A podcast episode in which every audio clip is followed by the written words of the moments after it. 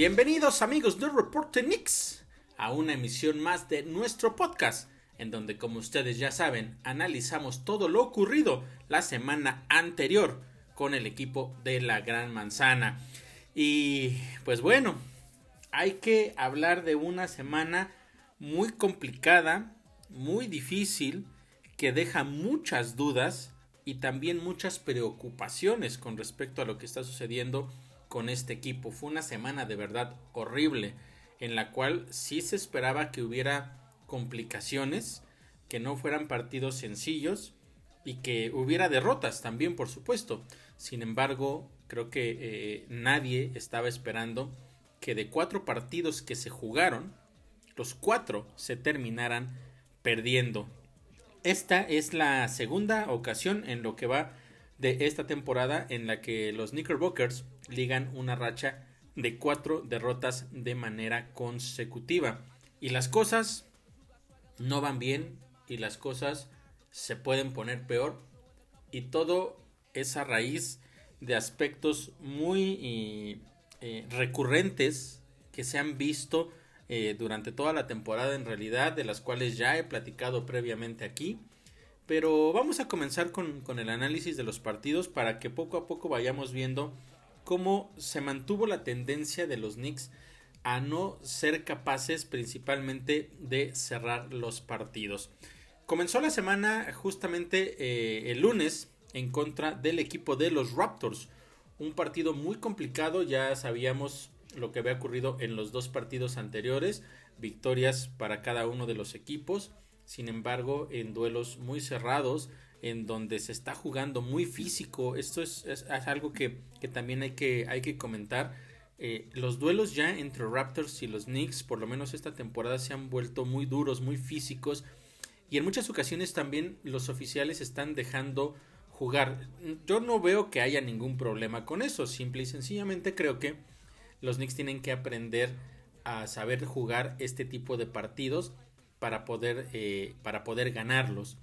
Eh, eso también hace, por supuesto, que los partidos se vuelvan mucho más cerrados. De hecho, los dos anteriores no se habían definido por más de 10 puntos, fueron 7 y 4 puntos únicamente. Y, y, lo que se esperaba para este encuentro es que fuera más o menos por el mismo camino. Eh, el partido fue en casa, donde ya sabíamos que los Knicks tienen una pésima racha, donde, o más bien, más que pésima racha, pésimas actuaciones donde no han sabido imponer eh, la ventaja de, la localía. Muchos equipos llegan al Madison Square Garden sin preocupación, sin, sin temor de poder eh, perder por el dominio que pudiera llegar a tener equipo, el equipo de, de la Gran Manzana. Entonces, era un partido complicado. y pues comenzó mal. O sea, ¿qué, más podemos decir, no? El partido comenzó eh, muy mal, se fueron abajo muy rápido los Knicks por 10 puntos en ese, en ese primer periodo, aunque lograron reponerse hacia el final de la primera mitad. De hecho, lo hicieron tan bien que se fueron al medio tiempo con una ventaja de 3 puntos. Entonces parecía que después de haber tenido ese mal inicio las cosas iban a ir mejorando, que el momento del juego estaba para ellos. Sin embargo, pues la segunda mitad fue eh, algo realmente distinto. Eh, fueron los Raptors quienes estuvieron, eh, más bien fueron los Knicks quienes estuvieron al frente prácticamente toda, toda la segunda mitad. Tuvieron ventaja hasta de 10 puntos en el último periodo. Esto ya es algo que simplemente creo que ustedes con escucharlo entenderán que eh, que es uno de los factores más importantes. No importa la cantidad de puntos que se tenga en el último periodo, siempre existe esta posibilidad de que los Knicks terminen perdiendo el partido. Y pues fue lo que sucedió. De nueva cuenta no supieron cerrar ese, ese encuentro. Que se termina definiendo en tiempo extra. Pero la realidad es que se pudo haber perdido en el tiempo regular. La mala selección de tiros en los últimos minutos, pérdidas de balón, faltas innecesarias, rebotes ofensivos que estuvieron permitiendo y también los tiros libres fallados, como se pueden ustedes dar cuenta, pues es la misma historia que se ha visto durante toda la temporada, fue lo que ocasionó que los Raptors en los últimos segundos estuvieran arriba en el marcador y de no ser por una jugada realmente espectacular de RJ Barrett donde literalmente se lleva el balón de lado a lado y termina clavando la bola. Eh, con eso se empata el partido y se extiende hasta el tiempo extra. Y ahorita voy a platicar también un poco de esta jugada, de, algunos detalles, porque hubo muchos, mucha molestia por parte de los aficionados de los Knicks y, también de, del mismo Tom Thibodeau y de los jugadores de que no se haya marcado una falta en esa última jugada, pero lo platico en un, instante más. Eh, el partido se va entonces a tiempo extra y en el tiempo extra pues prácticamente los Raptors tomaron el, control y, no lo dejaron ir, siempre estuvieron al frente. Eh, los Knicks intentaban regresar, pero su defensiva pésima en realidad no logró detener en ningún momento a la, ofensiva de, Toronto, principalmente uno de los jugadores que hizo mucho daño. De hecho, durante toda la temporada, creo que el jugador que más daño le ha hecho a esta escuadra de los Knicks ha sido Fred Van Vliet. Un movedor de bola que literalmente ha sido, han sido incapaces de parar.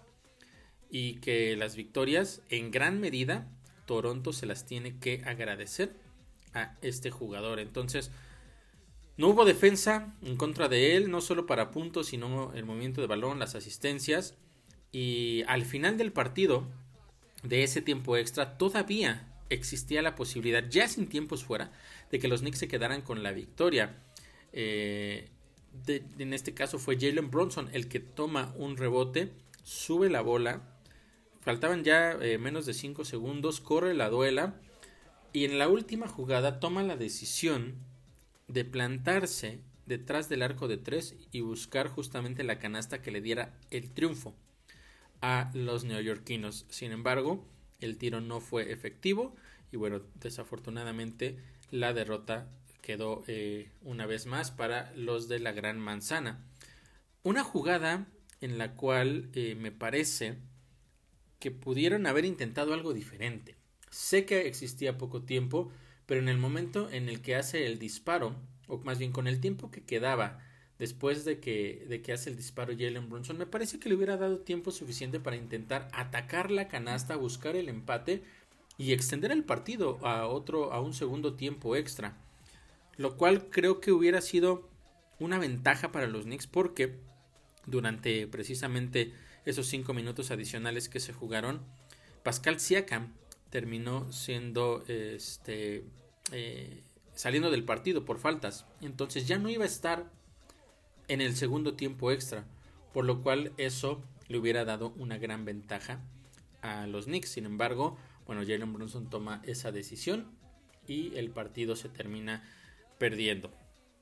Otra derrota, como ya sabemos, de la misma del mismo estilo, prácticamente una calca de lo que ha sucedido en los últimos partidos, con los Knicks teniendo buenas ventajas en las segundas mitades, pero siendo incapaces de mantenerlas. En algunas ocasiones terminan ganando. La semana pasada definitivamente pues no fue el caso. Y, y por eso les decía yo que comenzaba eh, la semana con muchas preocupaciones porque el equipo simple y sencillamente no está mejorando en esos aspectos que son muy importantes porque lo mencionaba yo en el podcast pasado, ahora juegos en los cuales puedas eh, quedarte con la victoria porque a lo mejor el otro equipo no, no fue tan bueno o simplemente no le cayeron las canastas al final. Pero contra equipos que te presionan un poco más, que son mucho mejores o que simple y sencillamente eh, logran ejecutar de una mejor manera al final, los partidos los vas a terminar perdiendo. Y eso fue precisamente lo que sucedió en este encuentro en contra de los Raptors. Y les comentaba yo que iba a platicarles sobre esa última jugada en el tiempo regular. Y es que al momento en que ataca la canasta RJ Barrett, termina clavando el balón. Y en algún punto, en, el momento de su elevación, se ve como el brazo, o mejor dicho, la mano del, defensivo de los Raptors se coloca sobre el hombro de RJ Barrett. No parece que haya tanta fuerza porque incluso en ningún momento existe eh, un cambio de dirección en, el movimiento de, de RJ Barrett, no cae mal, pero hay ahí como la, inquietud, la molestia de todos en la, en la institución y de los fans de que eso debía haberse marcado como falta y que le hubiera dado la posibilidad a RJ Barrett de tener un tiro libre adicional, con lo cual probablemente los Knicks hubieran ganado el partido. Y, y, muchos dicen, bueno, es que los Knicks perdieron porque esa falta no se marcó. No es cierto. No es cierto. Los Knicks no perdieron porque esa falta no se marcó. Eh, ni siquiera estamos seguros de que el tiro libre o el posible tiro libre lo hubiera encestado RJ Barrett, porque los Knicks sabemos que están teniendo una pésima temporada desde la línea de libres. Pero los Knicks perdieron el partido simple y sencillamente porque fueron los Knicks de siempre. Por lo que ya mencionaba, porque no saben cerrar los partidos, por la mala selección de tiros, por las pérdidas de balón, las faltas innecesarias, permitir rebotes ofensivos en los minutos finales y también un aspecto importante, los tiros libres que se terminan fallando en los minutos finales. Fallaron tiros libres eh, dos en los segundos finales del tiempo regular, uno de Barrett, perdón, uno de Randall y otro de Jalen Bronson.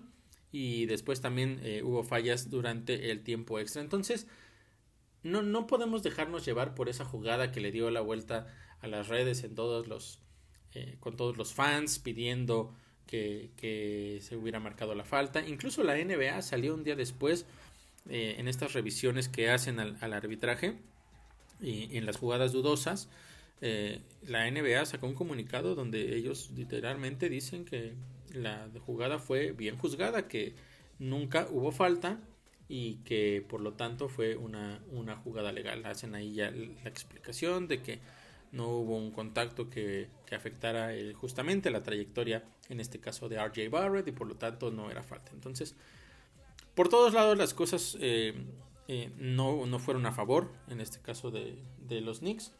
Pero también, y más importante, mencionar esta situación que les comento. No es posible que esta situación se siga manteniendo.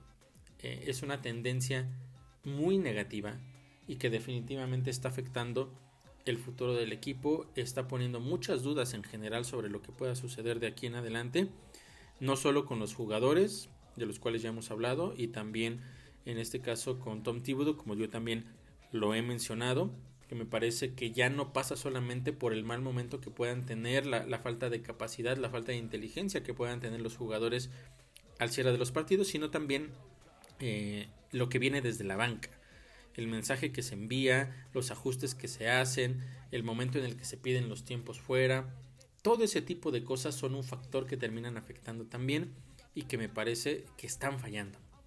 Yo honestamente eh, lo he dicho previamente, creo que a Tom Thibodeau le está faltando capacidad para guiar a este equipo. No dudo de sus cualidades como entrenador, pero me parece que por lo menos con este roster y con las cualidades, las capacidades que tienen eh, tanto físicas como eh, mentales o de inteligencia, el basketball IQ que he mencionado mucho, no está sabiendo guiar a este equipo y eso me parece que es un problema que no sé hasta cuándo eh, se pueda solucionar, no sé si él lo pueda solucionar, no sé si él tenga que ser parte del futuro de este equipo, pero será algo que se estará viendo ya posteriormente. Por el momento, bueno, en ese partido se terminó con una derrota muy dolorosa porque otra vez se tenía ventaja amplia en casa y se termina perdiendo en los últimos, eh, bueno, pues sí, literalmente eh, se termina perdiendo primero la ventaja en el último cuarto, en los últimos minutos y después en el tiempo extra a pesar de tener el momento por esa gran jugada de RJ Barrett, no fueron capaces de mantener eh, o, de, o, de, quedarse con el marcador a su favor. El segundo partido fue el miércoles en contra de los Wizards. Y bueno, pues ya como lo mencioné, todo fue derrota, así es que esto fue por un marcador de 116 a 105. Los Knicks lo habían ganado, habían ganado el primer duelo entre ellos en un partido muy cerrado, en donde también eh, con una combinación entre Kyle Kuzma y Kristaps Porzingis en el último cuarto lograron cerrar el partido. Los Knicks afortunadamente se quedaron ahí sí con la victoria, ejecutaron de manera correcta en los últimos, en los últimos segundos, pero eh, había sido un partido muy complicado. En ese encuentro eh, no había jugado Bradley Bill por, por, una lesión.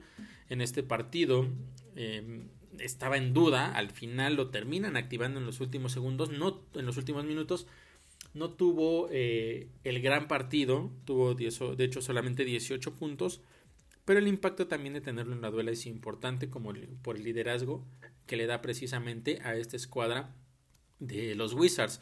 Y si eso lo agregamos también la actuación imparable una vez más de Kyle Kuzma. En el primer partido fueron 30 puntos, en este fueron 27. También otro gran partido de Christopher Singis. Y pues en este caso eh, los Knicks terminan perdiendo. Literalmente fueron dominados de principio a fin.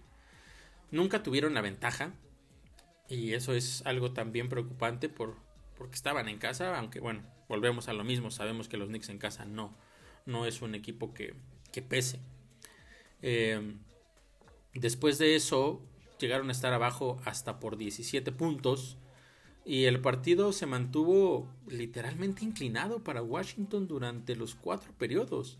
No fue sino hasta los últimos minutos del último periodo donde lograron más o menos acercarse los de la Gran Manzana.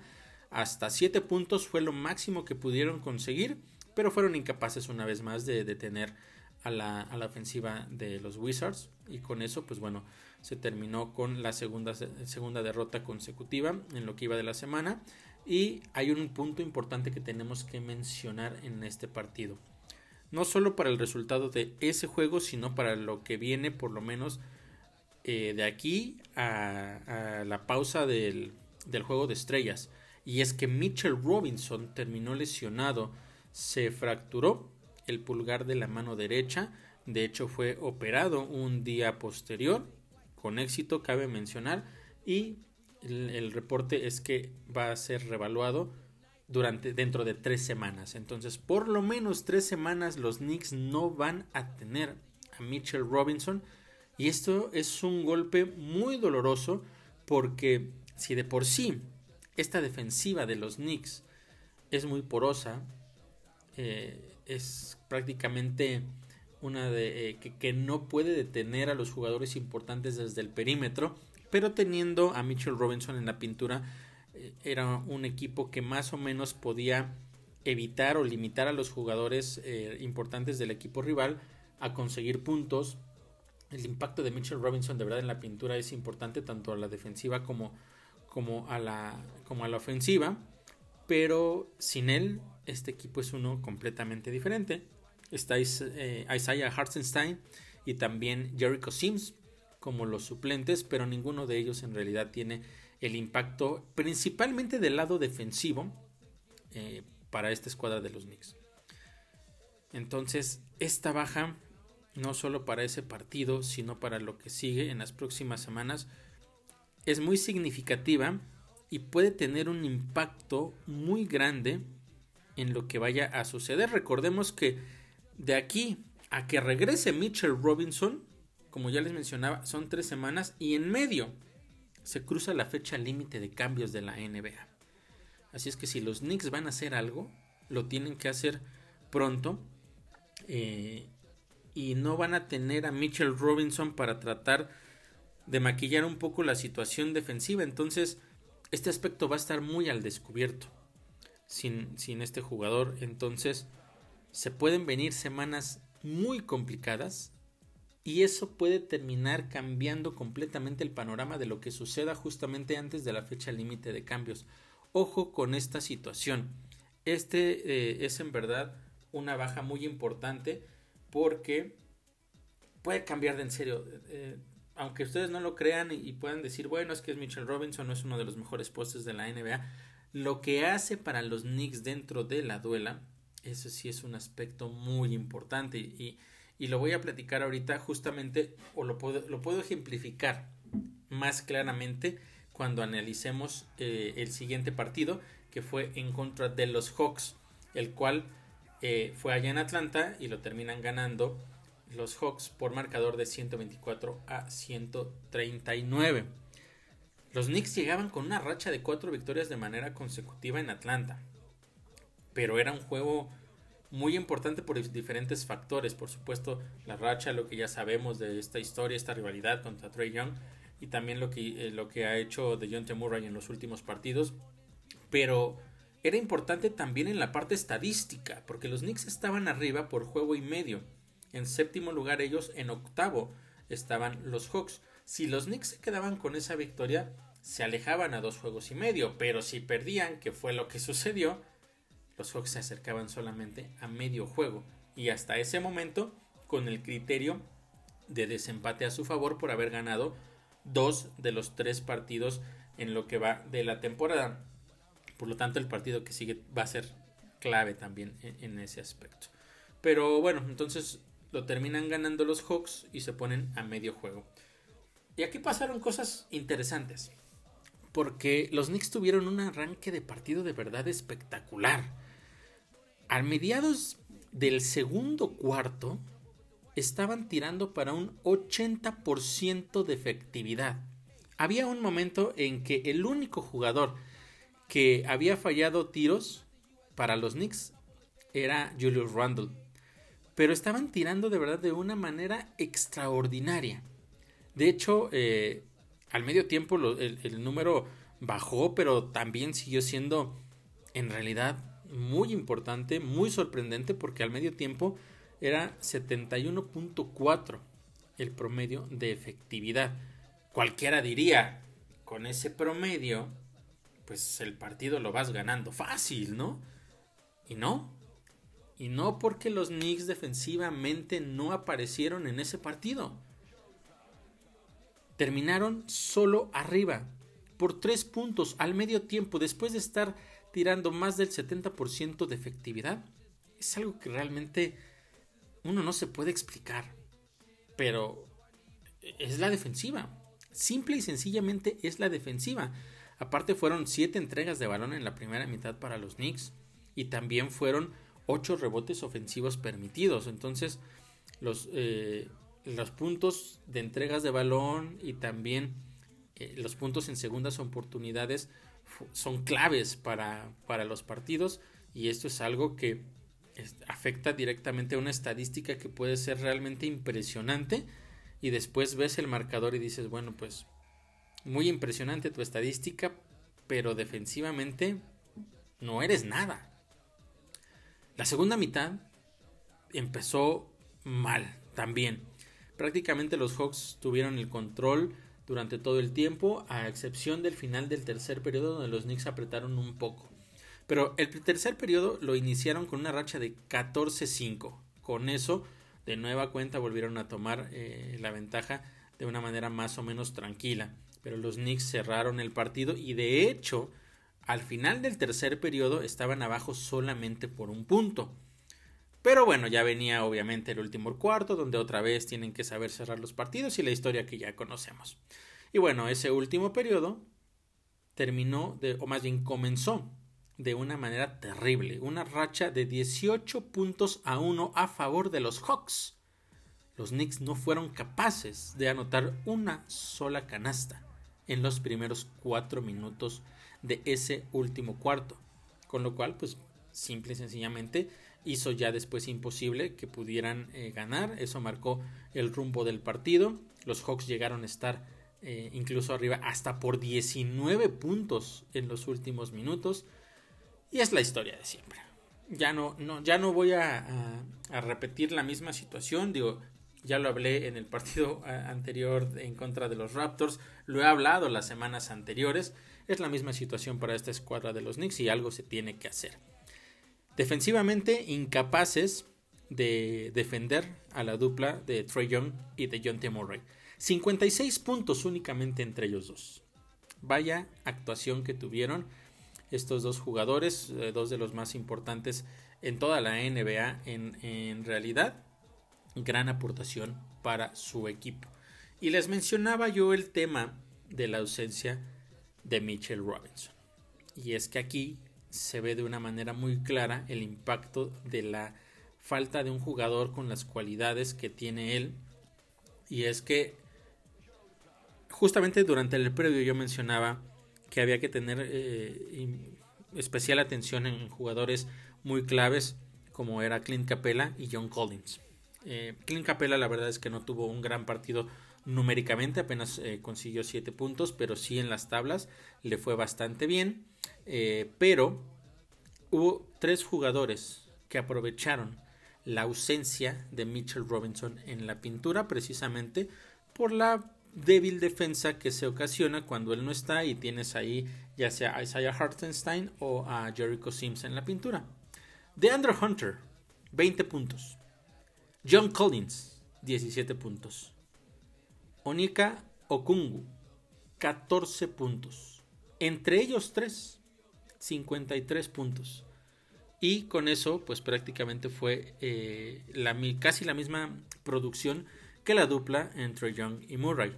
Siendo estos últimos dos, dos superestrellas y los otros dos, pues jugadores de. Eh, los otros tres, mejor dicho, jugadores de rol para esta escuadra de los Atlanta Hawks. Fueron 14 rebotes ofensivos para los Hawks ese partido. 23 puntos en segundas oportunidades también para Atlanta. Otro factor importante. Y un factor que muchos podrían decir, bueno, es que por qué ese factor afecta o por qué este, este, eh, esta situación afecta específicamente en este rubro. 24 puntos en rompimientos rápidos. ¿Cuál es el problema con esta parte de los rompimientos rápidos? Es que Mitchell Robinson cuando está sobre la duela, independientemente de que consiga o no rebotes ofensivos, que por cierto es uno de los mejores en la NBA consiguiendo rebotes ofensivos, pero incluso cuando no lo hace, nunca deja de pelear por el balón. Siempre hace que la, e, el equipo rival termine perdiendo uno o dos segundos, lo cual evita que se pueda ejecutar precisamente ese rompimiento rápido. Y si no tienes otro jugador que pelee por las tablas, aunque no las consiga, del lado ofensivo, pues se ocasionan este tipo de, situaciones. No todo tiene que ver, por supuesto, con eso, pero sí es un factor que termina influyendo en esta estadística en específico. Y aquí pueden entonces darse cuenta claramente del peso de un jugador como es Mitchell Robinson, porque hemos hablado previamente de eh, cuando no está RJ Barrett, que los Knicks lo pueden hacer bien sin él, siempre hay alguien que alce la mano, cuando no estuvo Jalen Bronson, cuando eh, eh, Julius Randle no tiene uno de sus mejores partidos, siempre hay algún jugador que por ahí puede alzar la mano del lado ofensivo y las cosas pueden salir bien para los Knicks. Pero del lado defensivo es prácticamente imposible que podamos encontrar un jugador que tenga tanto impacto que su presencia o su ausencia afecte tanto al equipo de los Knicks como es el caso de Mitchell Robinson.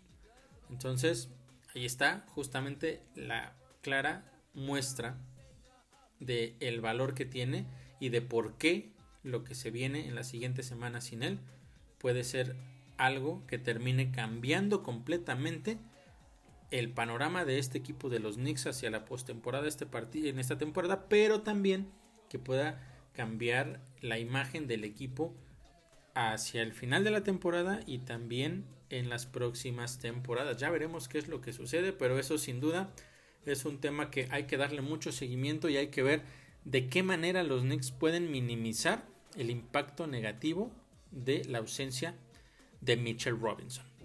Finalmente, el partido de ayer en contra de los Raptors, que era el cuarto y último partido de la temporada, era otro partido muy importante también para los Knicks. Sabemos ya, ya lo platiqué al principio de la historia eh, de cómo se han jugado estos duelos en contra de los Raptors recientemente. Pero este partido también era importante porque si los Raptors ganaban, que fue lo que sucedió, se quedaban por segundo año consecutivo con la serie. Lo cual eh, implicaba o implica ahora que en dado caso de que hacia el final de la temporada estos dos equipos estén peleando por un puesto en la postemporada o por una mejor posición ya dentro del play-in, los Raptors tienen la ventaja porque ya habrían ganado o ya ganaron tres de los cuatro partidos. Entonces, era un partido que los Knicks no podían perder. Otra vez no lo podían perder y de nueva cuenta lo terminaron haciendo. Con otro pésimo inicio en el primer periodo. Permitieron 37 puntos solamente en ese cuarto inicial. 7 triples de los Raptors. 17 rebotes más que los Knicks. Otro de los eh, puntos importantes y, de los por qué la presencia, o mejor dicho, en este caso la ausencia de Mitchell Robinson es un factor importante. Mientras que los Knicks Tuvieron siete pérdidas de balón en ese mismo periodo y bueno, llegaron a estar abajo hasta por 17 puntos. Reaccionaron en el segundo cuarto, eso sí, hay que mencionarlo. Consiguieron seis triples en ese periodo. Fueron cuatro, de hecho, de Obi Topping, que regresó de una manera extraordinaria. Vamos a ver qué sucede también con Obi Topping, porque estaba pidiendo minutos desde que se recuperó. Y en el partido de ayer demostró que tiene eh, realmente la capacidad y tiene las armas para pedir más minutos en esta escuadra de los Knicks. Vamos a ver qué sucede con él. Llegaron a acercarse hasta 5 gracias a, esa buena racha y al final se fueron al medio tiempo abajo por 9 puntos. El tercer periodo fue el mejor para los de la Gran Manzana, lo terminaron ganando por 9 puntos, llegaron a estar abajo, arriba, perdón, eh, hacia los últimos segundos de ese tercer periodo, aunque al final se terminó con ese, después de tres cuartos el partido estaba empatado. Y aquí viene otra vez la misma situación de todo, de todos estos, eh, de, la historia de, las últimas, de los últimos partidos, de las últimas semanas, de los últimos meses, y es que, eh, pues todo el cuarto cuarto fue para los Raptors, que arrancó con una racha de 13-2, con eso tomaron el control del partido, los Knicks tuvieron cuatro entregas de balón, permitieron solo en ese periodo 7 de los 17 rebotes ofensivos de, los 17 rebotes ofensivos que tuvieron en todo el partido los Raptors y con eso pues se terminó marcando también la, la pauta de este encuentro como ya mencionaba Aquí otra vez el factor ausencia de Mitchell Robinson, 17 rebotes ofensivos, 26 puntos en segundas oportunidades y 18 puntos en rompimientos rápidos. Ahí están los números, ahí está la situación. Que de nueva cuenta, volvemos a lo mismo. Hagamos el resumen, cuatro partidos, cuatro derrotas. En tres de esos partidos los Knicks tuvieron eh, la posibilidad de, ganarlos, estuvieron en el encuentro, pero el cierre una vez más terminó siendo el factor por el cual no lo consiguieron. ¿Qué se puede hacer?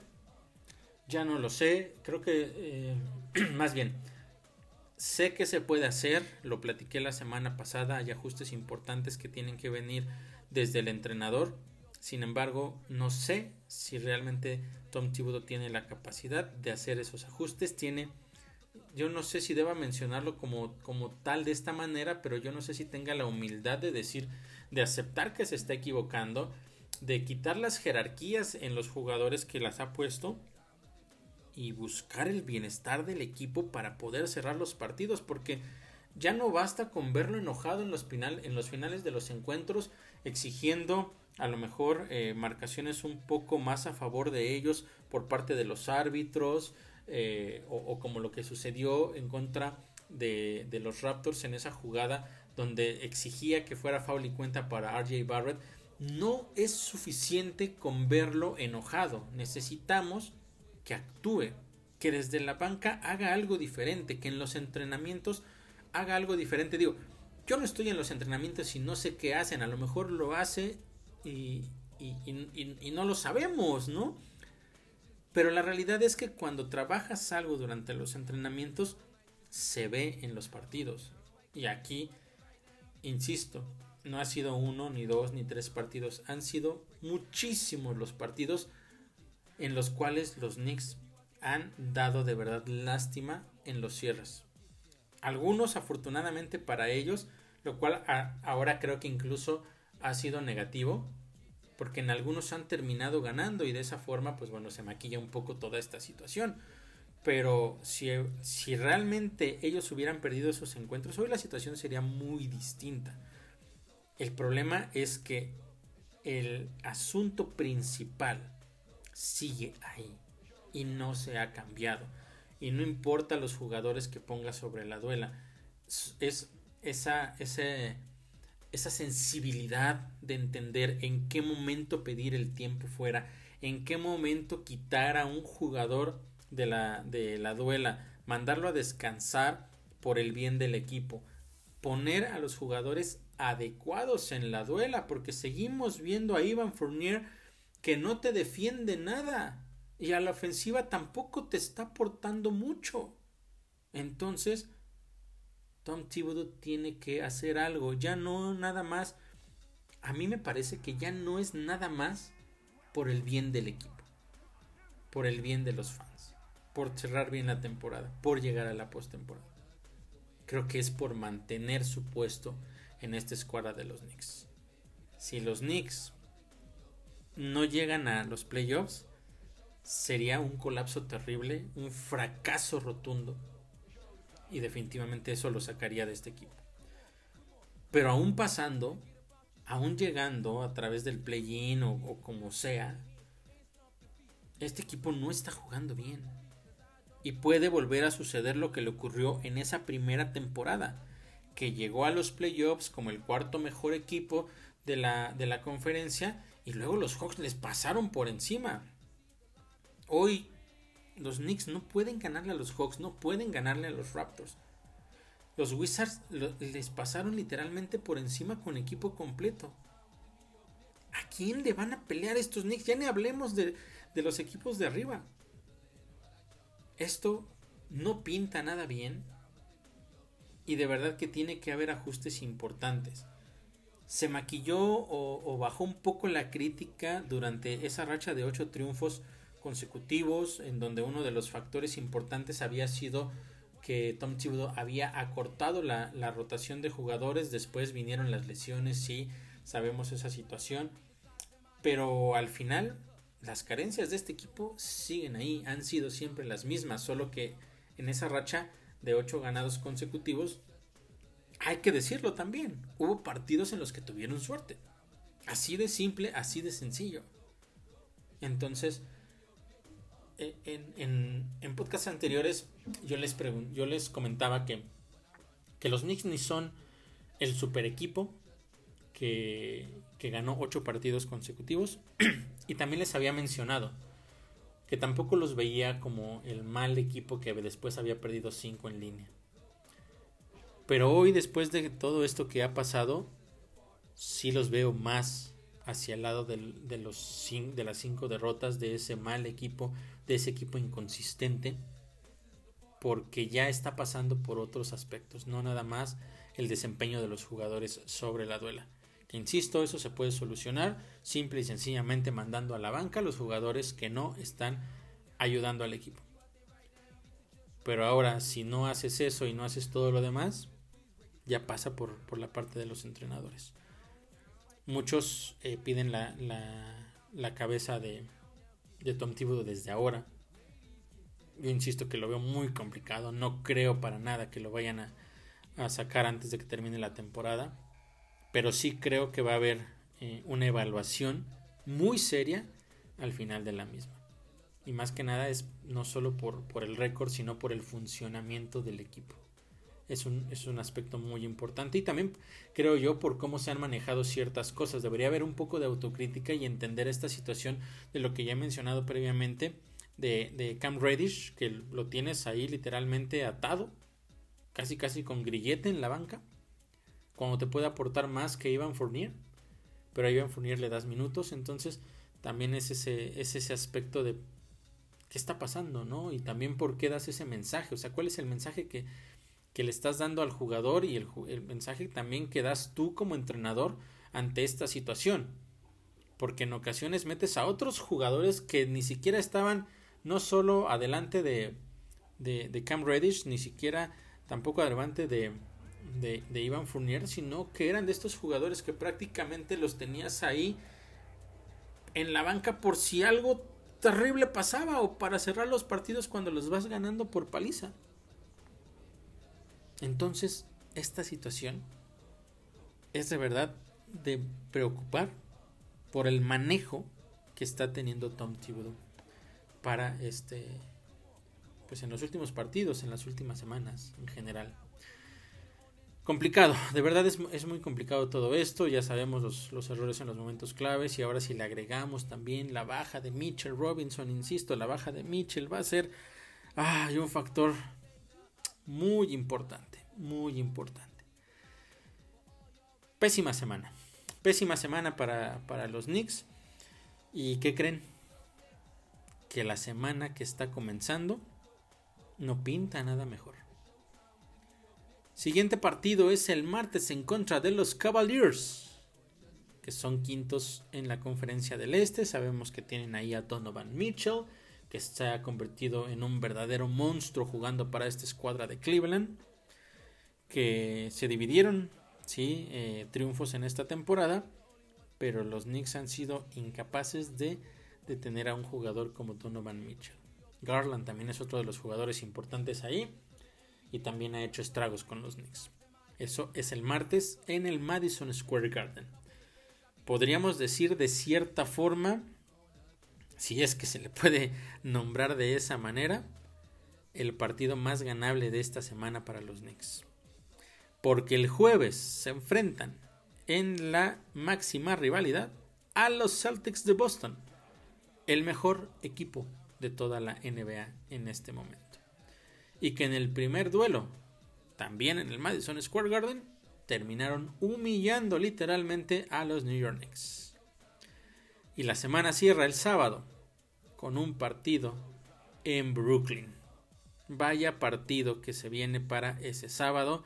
Los Nets son el cuarto mejor equipo en la conferencia del Este ahora, en este lunes. También humillaron a los Knicks en el primer duelo de la temporada y no nada más eso. Los Nets han ganado ocho partidos consecutivos en contra de los neoyorquinos. Vaya semanita que se viene para los Knicks. Les decía yo la ausencia de Mitchell Robinson, la incapacidad de cerrar los partidos, una racha ya de cuatro derrotas de manera consecutiva. Y se vienen Cavaliers, Celtics y Brooklyn en esta semana. Puede ser la peor racha de derrotas en lo que va de la temporada para los Knicks y una semana que ahora sí termine moviendo las piezas para este equipo de la Gran Manzana. Yo la semana pasada hablaba de que se podía ver una semana complicada, quizá dos partidos perdidos, por ahí yo pensaba que se podía sacar la victoria en contra de, de los Hawks y también rescatar una de las dos en contra de los Raptors, nada de eso sucedió, fueron cuatro derrotas, esta semana, esta semana me parece que los Knicks pueden llegar a una racha de siete derrotas de manera consecutiva, lo cual sería realmente mucho más preocupante todavía, aunque sería simple y sencillamente el reflejo de lo que han sido toda esta temporada.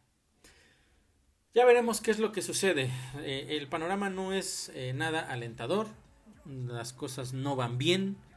Las decisiones que se toman dentro y fuera de la duela, desde la banca, eh, tampoco están bien. Algo tiene que suceder. Tiene que haber un cambio de mentalidad inmediata. Tiene que haber un cambio en la ejecución. Tiene que haber un cambio también en el plan de juego, en la estrategia. Tiene que haber un cambio prácticamente en todo hay jugadores, yo lo he mencionado, importantes en este equipo. Jugadores que son parte del futuro, de un futuro que pudiera ser brillante para los Knicks. Pero como están jugando hoy, como se están viendo las cosas, el panorama no es nada alentador. Pero ya veremos. Ya veremos qué sucede y por supuesto que yo estaré aquí la próxima semana con ustedes platicando de lo que haya ocurrido. Esperemos un poco de, luz al final del camino. Eh, que no dependa tanto del hecho de si ganan o pierden, sino más bien el cómo, cómo lo ganan o cómo lo pierden los siguientes partidos. Porque ya, insisto, esto pasa más por el funcionamiento que por otras cosas. Agradezco como siempre que me hayan acompañado en este podcast donde he analizado lo que ocurrió en esta la semana pasada, mejor dicho, con la escuadra de la Gran Manzana y no se olviden también de seguirnos en redes sociales, en Instagram y en Facebook como Reporte Nix, donde también podrán encontrar la información actualizada, las noticias que vayan surgiendo día a día con esta escuadra de los Knicks, así como también las previas y los resúmenes posteriores a cada uno de los encuentros. De nueva cuenta, les agradezco que me hayan acompañado y nos escuchamos la próxima semana en una emisión más de nuestro podcast de Reporte Nix.